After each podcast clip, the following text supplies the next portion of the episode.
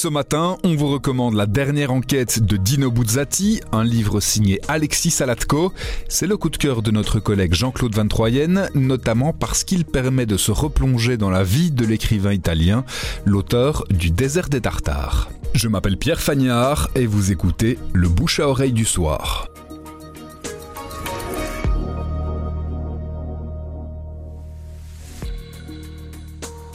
Alexis Salatko s'empare du personnage de Lino Buzzati dans les années 1970 et Buzzati apprend euh, qu'il a un cancer et qu'il n'en a plus que pour quelques mois. Et c'est peut-être dans cet esprit-là euh, qu'il accepte une enquête pour le Corriere della Sera auquel il collabore depuis au moins 40 ans. On veut l'envoyer dans un village euh, tout au sud de l'Italie où, dans un immeuble déglingué, on a retrouvé les habitants complètement prostrés, comme euh, les victimes du volcan euh, du Vésuve à Pompéi.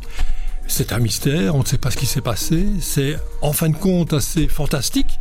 Est-ce que c'est une, euh, puissance surnaturelle? Est-ce qu'il y a des dragons ou des monstres qui ont agi? Et Dino Buzzati enquête de façon journalistique sur ce phénomène.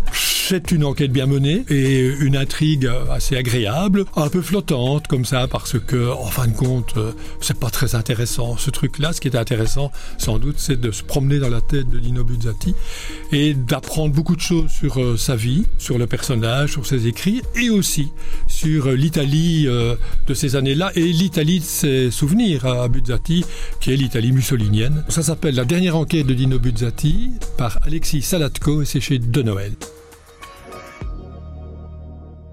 Le bouche à oreille, c'est un avis, une inspiration, une recommandation. C'est livré par un membre de la rédaction du soir. Vous nous trouverez sur notre site, notre application et votre plateforme de podcast préférée. À bientôt.